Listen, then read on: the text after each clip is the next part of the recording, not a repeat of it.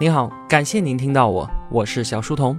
我的节目首发平台是在小书童频道微信公众号，小是知晓的小。我也会将节目分发到喜马拉雅之类的各大音频平台。在公众号内回复“陪伴”两个字，可以添加我的个人微信，也可以加入我们的 QQ 交流群。小书童将常年相伴在您左右。我们正在解读《富爸爸穷爸爸》，作者罗伯特清崎。本期节目的文案有七千六百字，我大约会用二十六分钟的时间为您讲述。在之前的几期节目当中呢，我们其实一直都在反复的强调一句话：富人不为钱工作，他们会想尽办法让钱为自己工作。对于没有钱的恐惧和对于消费的欲望，是人生当中最大的一个陷阱。克服掉对于金钱的欲望和恐惧，我们才能够跳出老鼠赛跑的陷阱，不然永远都只是金钱的奴隶。我们绝大部分人呢，工作当然是为了工资，可是富人工作却是为了获得自己所需要的技能。工作永远只能是用来维持生计，只有关注自己的事业，才有可能致富。这里所说的事业呢，是指不断的去积累我们的资产。搞清楚资产和负债的区别，然后持续不断的买入资产，这就是富人致富的第一法则，也是唯一的一条法则。这是不是简单到令人不敢相信呢？富人啊，其实和我们一样，也都喜欢买买买。但是他们懂得要延迟消费，尽量把自己能够支配的每一块钱先投入到资产当中去，然后把钱变成一个不分昼夜为我们赚钱的雇佣兵。当我们投入到资产当中的钱越来越多的时候，就相当于拥有了一支能够为我们攻城拔寨、收获财富的强大军队一样。而绝大部分人呢，压根儿就没有组建这支军队的意识。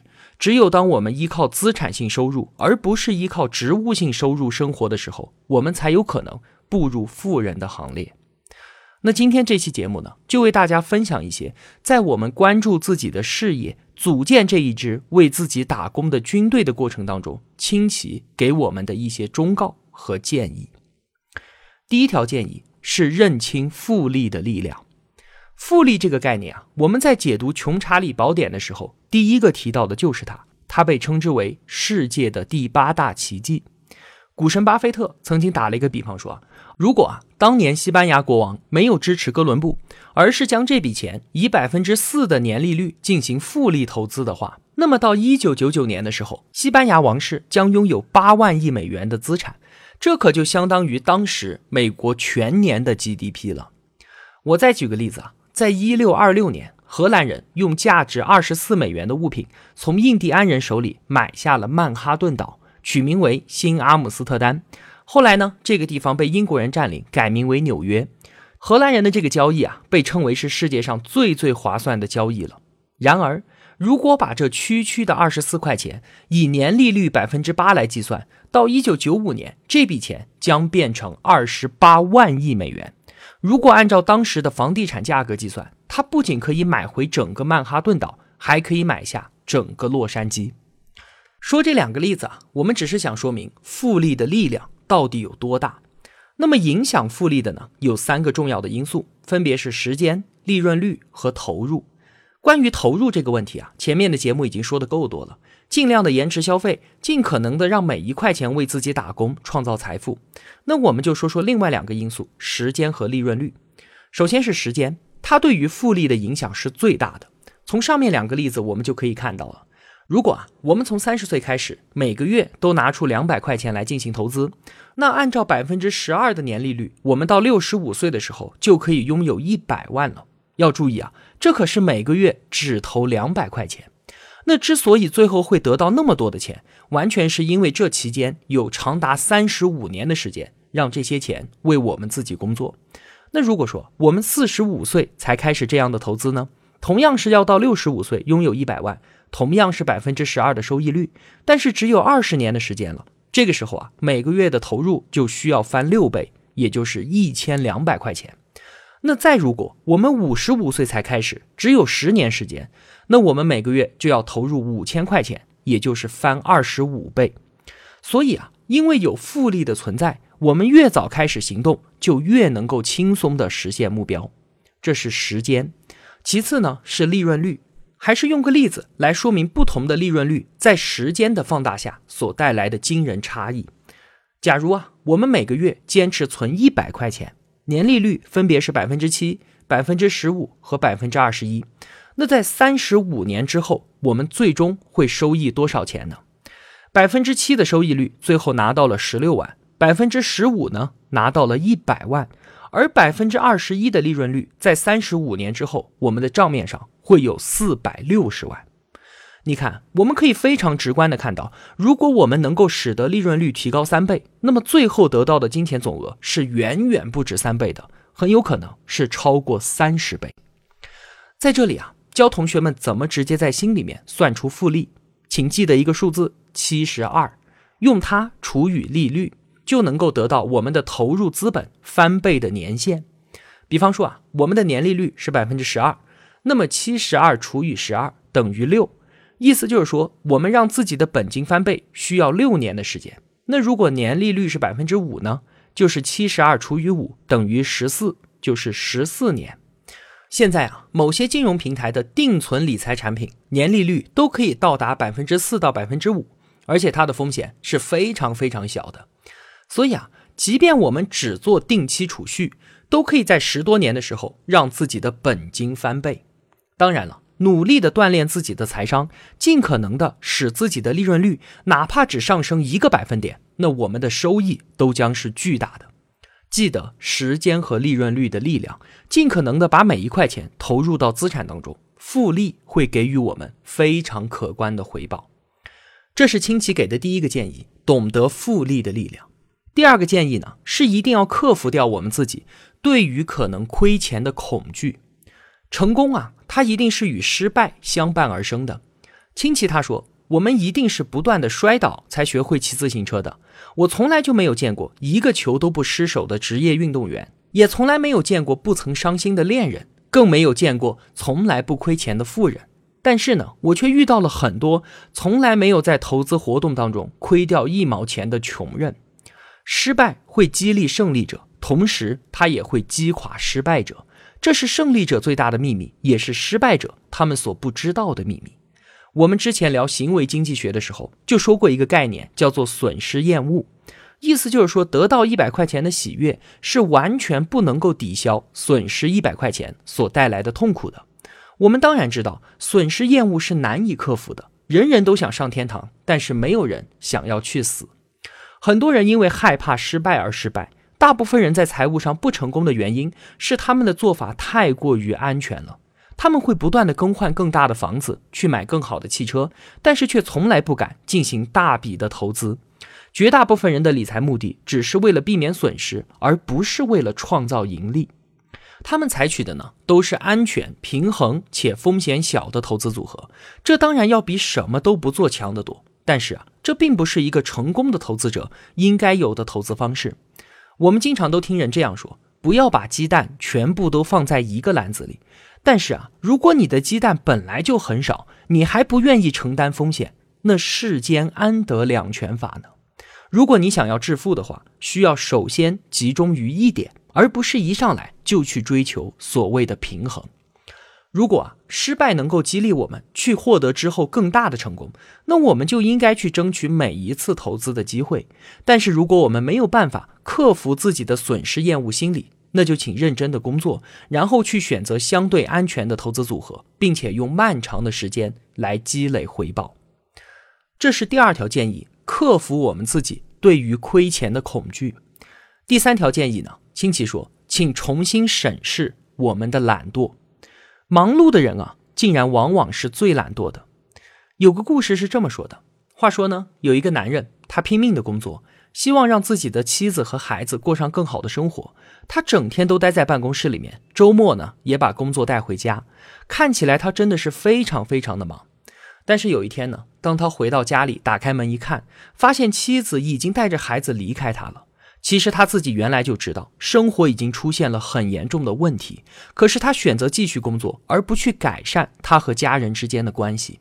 这件事情让他非常的沮丧，后来连工作也没有了。我们经常会看到有这样过分忙碌而不关心自己事业的人，也见过不少因为忙碌而不关心自己身体的人。这些人忙碌的原因呢，在我看来，其实都是一样的，就是把忙碌当做逃避的借口。虽然没有人说，但是他们自己心里是非常的明白的。而一旦有人去戳破这一点，他们往往会非常的不高兴。就算当他们闲下来的时候，他们也会忙着去看电视，忙着购物，忙着钓鱼，或者是忙着去打球。总之，他们清楚自己是在逃避一些很重要的事情。这就是懒惰最最普遍的表现形式，一种通过忙碌掩饰下的懒惰。听到清奇这么说的时候啊，我感觉他对着我的胸口开了一枪。这不就是在说我自己吗？能够清楚的知道自己是在用忙碌掩盖懒惰，这对于改变这件事情本身帮助就是巨大的。另外，清奇的建议啊，是我们要对生活多一些渴望，去渴望那些美好的、令人兴奋的东西。之前我们面对这样求而不得的时候，只能是通过降低我们自己的欲望，通过用对贪婪的批判来压制它。穷爸爸就会说：“我可买不起。”然后呢，就没有然后了。这句话作为我们思考的终结，禁锢了我们；而富爸爸则会问自己：我怎么才能够买得起？迫使自己去寻求答案。当然了，获得它的方法一定是怎么让自己赚到更多的钱，而不是去背负更多的债务。我们头脑中懒惰的思想总是会与渴望交锋，渴望会说：我们去健身房吧，我想要拥有更好的身材。这个时候，懒惰会告诉你：我今天工作太累了，还是明天吧。当渴望说“我厌倦了贫穷的生活，我要致富”，懒惰会告诉你，富人都是贪婪的，想要致富需要承担巨大的风险，别想这些了，努力工作吧。每个月发工资买的鸡腿，难道不香吗？所以，富爸爸让我们大胆的去想象，如果我拥有性感的身材，我的长相英俊，我能够得到更多的一些什么东西？如果我不工作了，我的生活会是怎么样的？如果我有足够的钱，我又会去做什么呢？如果我们对于美好不曾有渴望，那我们一定是不会进步的。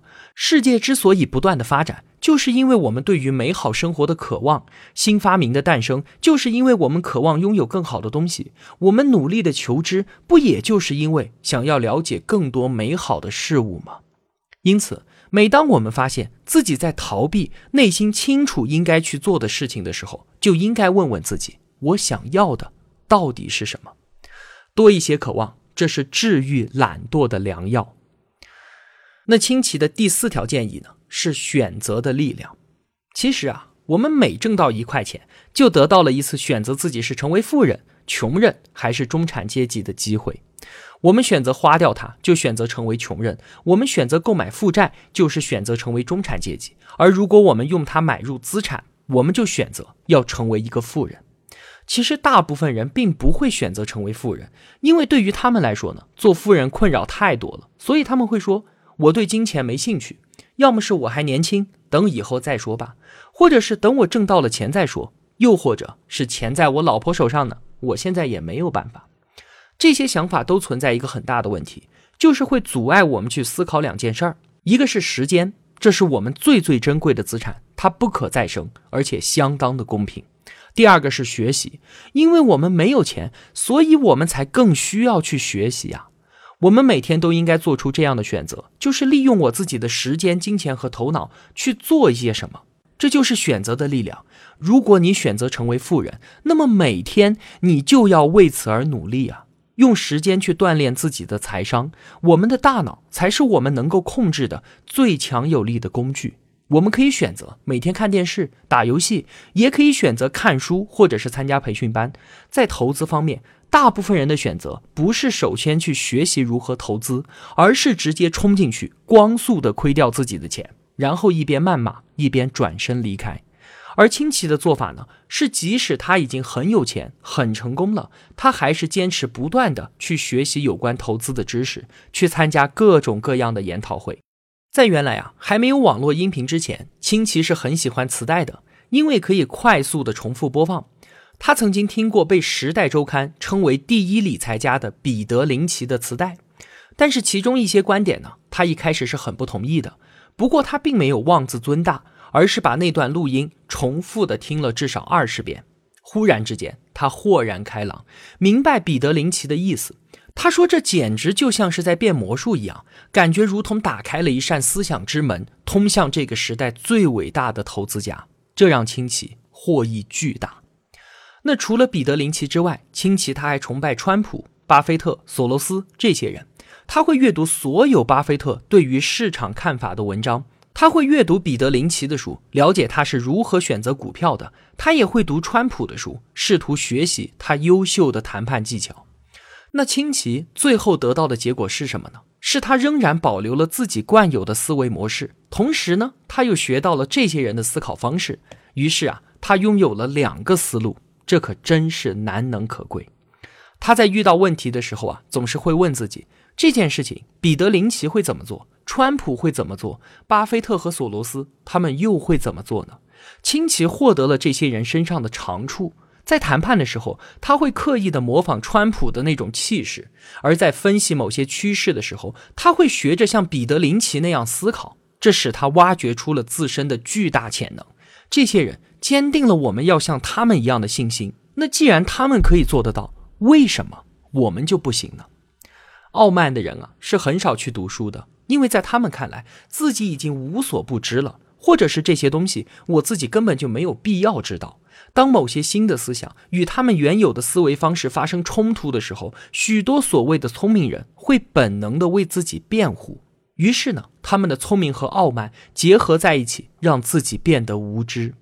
许多自以为聪明的人，他们的资产负债表拿出来都是一塌糊涂。而一个真正聪明的人，是能够愉快的接受新的思想的。倾听一定比倾诉更加的重要。不然，上帝不会给我们两只耳朵，却只给一张嘴巴了。我们要开车，一定会先考驾照；如果我们要从事某项工作，当然要接受相应的培训，这都是再正常不过的事情了，不是吗？但是，当我们要从事投资的时候，却不觉得我们应该认真的去学习和了解。我们会投资股票和房产，却从来不投资自己最重要的资产——大脑。这真是一件荒谬的事情，不是吗？这是清奇给我们的第四点建议：选择的力量。最后一个建议呢是自律。如果啊我们没有办法控制自己，那也就别想着致富了。能否自律是区分富人和穷人的首要因素。就正如我们之前所说的，生活会推着我们往前走。那之所以会这样，不是因为生活的力量太大了，而是我们缺乏自律，成为了生活的手下败将。我想啊，这应该是我们解读这本书强调过多次的问题了。理论上来说啊，从一项资产当中获得现金流是一件容易的事情，但是要拥有控制金钱的强大意志力却是困难的。在今天的世界当中，无处不在的诱惑让我们很容易在支出项上面挥霍掉自己的金钱，没有足够的自律能力，让金钱不断的流出，这就是穷人贫穷的最主要原因。富人也和我们一样喜欢奢侈品，但是差别就在于用什么方式去购买。我们已经习惯于使用负债来获得我们想要的东西，而不是通过想办法让我们的资产增值来获得。无论是国家还是个人，这都是一个非常糟糕的习惯。请记住啊，轻松的路一定会越走越难，而艰难的路呢，往往是越走越轻松的。我们越早开始训练自己成为金钱的主人，结果就会越好。金钱它拥有强大的力量，但是千万别让它翻过身来对付我们。如果我们的财商很低，那么金钱就会比我们更加精明，我们就将为它工作一辈子。想要成为金钱的主人，就要比它更加聪明。这种能力就是财商。那我今天为大家分享了清奇给我们的五点建议，分别是认清复利的力量。克服对于亏钱的恐惧，重新审视自己的懒惰，认真的选择以及自律。其实啊，他的忠告和建议一共有十五点，我从中呢选取了认为最有价值的五点来和大家分享。其余的部分呢，同学们可以自己从书里面去学习。上天啊，赐予了我们每个人两样伟大的礼物。就是思想和时间，运用它们去做我们愿意做的事情。每一块钱到你手里面，有且只有你能够决定自己的前途。愚蠢的用掉它，你就选择了贫穷；而投资自己的头脑，学习如何获得资产，富有将成为你的目标和未来。选择都是由你做出的。每一天面对每一块钱的选择，都是在选择你自己成为一个穷人还是一个富人。我是真心的希望啊，我们都能够运用上天的伟大礼物来获得更多的财富和更多的幸福。那关于《富爸爸穷爸爸》这本书说到这里啊，已经全部说完了。其实呢，关于这本书的分享，很多同学都有留言说太过于理论化了，实践困难。我自己的个人情况根本没有办法让我像作者说的那样去做，或者是我们的社会乃至我们国家的国情都决定了很多事儿都不像作者说的那么简单。还有同学说啊，亲戚他自己都破产了，一个教别人如何成功的人，自己却破产了。这不是滑天下之大稽吗？关于这些问题啊，我先说说破产这件事儿。是这样，清奇呢，他用他自己名下的一家叫做“富裕全球”的公司，和另外一家公司合作，让后者呢推广传播他的财富课程。据说啊，这家公司就是《富爸爸穷爸爸》这本全球畅销书的幕后推手。结果呢，事成之后，清奇没有支付合作费用，双方就闹到了法院。最终的判决结果是，富裕公司需要支付两千三百万元的合作费。可是这家公司它自己的价值只有四百万。最后呢，清奇选择让这家公司破产。但是啊，这只是他名下十一家公司中的其中一家，他自己还是站在富爸爸的行列。清奇这样的做法，作为商业利益的考量是无可厚非的。但是从诚信的角度来看，我也确实无法苟同。不过啊，其中的曲折是非到底怎么回事，就没有人能够说得清楚了。那关于同学们对于《富爸爸穷爸爸》这本书太过于理论化、不实用的质疑，可能啊确实如此。但是呢，我还是有几句话想说。首先呢，就像我在第一期节目当中所说的那样，我不相信通过看一本什么书就能够让我收获巨额的财富，实现财务自由。当今社会上啊，有多少人其实自己根本不成功，但却依靠巧妙的营销手段，依靠教别人怎么成功，竟然赚到了一辈子都花不完的钱？我们当然可以说“傻子太多，骗子不够用”这些话，但其实我们心里都清楚，每个人都是想寻找捷径的。我们渴望一个什么小道消息，获得一次低买高卖、稳赚不赔的机会。我们希望学习到一个别人都不知道的赚钱技巧，可以轻轻松松躺着就把钱给赚了。我们有这样的机会找到这些捷径吗？或许一次两次是有的，但是我们一直抱着这样的期望，希望它可以支撑起我们整个人生。那和指望看一本书带来千万级别的财富有什么区别呢？如果真的是这样，那这个人生游戏的模式岂不是太简单也太无趣了吗？就正如刚才所说的，我们自以为的捷径，它会越走越难，变成一条歧途；而那条困难的路会越走越容易，因为它本身就是一条坦途。这就是术和道的区别。我们都明白，不要去一味的追求习得某些术，而是要修炼自己的道。他们两个最大的区别就在于，术一定会在长期暴露出巨大的弊端，而财商的修炼，它就是一件并不简单、不能一蹴而就的事情。它是属于道的修炼，而用对术的眼光看待它，或许这本来就是一件不对的事情。我们在生活当中随便考个什么从业资格证，都要付出巨大的代价。那么，对于投资赚钱这么一件严谨的事情，怎么人们觉得报个培训班或者是听几堂课就能够实现了呢？再有啊，其实我分享的所有书当中，包括这本《富爸爸穷爸爸》，都有我不认同或者是无法接受的观点在里面。关于这部分内容，我可以选择性的不说，这也是我做自频道自由的地方。但是我扪心自问，我看过的所有书，哪怕我不认同的地方再多，也没有哪本书是没有价值的。我依然对于作者满怀感谢和敬意。而我选择拿出来和大家分享的书，真的是给我带来了巨大的帮助。正如我们刚才所说的，就连清奇他那么有钱的人，都能够谦虚的向更有成就的人去学习，我们这些人又有什么傲慢的资本呢？另外啊，关于个人财富这个话题。对我来说，和我之前分享的经济学、心理学、亲子、历史、商业、宗教、科技等等的话题没有什么不一样的，不会因为它与钱相关就变得光彩熠熠。它对于我来说，就和物理学、经济学是一回事儿，不过就是为我认识这个世界提供一个角度而已。而我分享它，也和其他所有话题一样，我是站在一个世界的大门口，向你赞叹其中的魅力。然后邀请你走进去，去寻找属于你自己的惊喜。富爸爸穷爸爸主要聊的是有关财商教育最基本的内容，为我带来的是一种思想上的转变，学会用富人的思维方式去思考问题，明白富人的金钱观，它到底是怎么样的。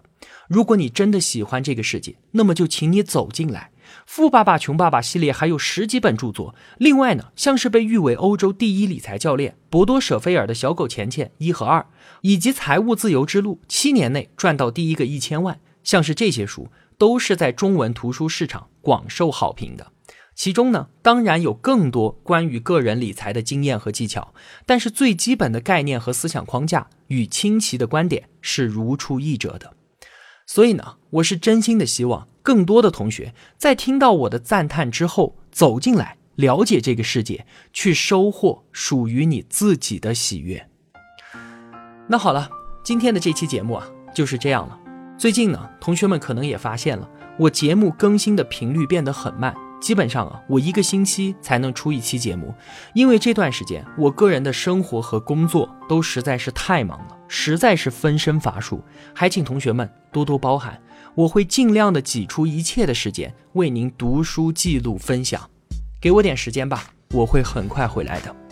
我是小书童，我在小书童频道与您不见不散。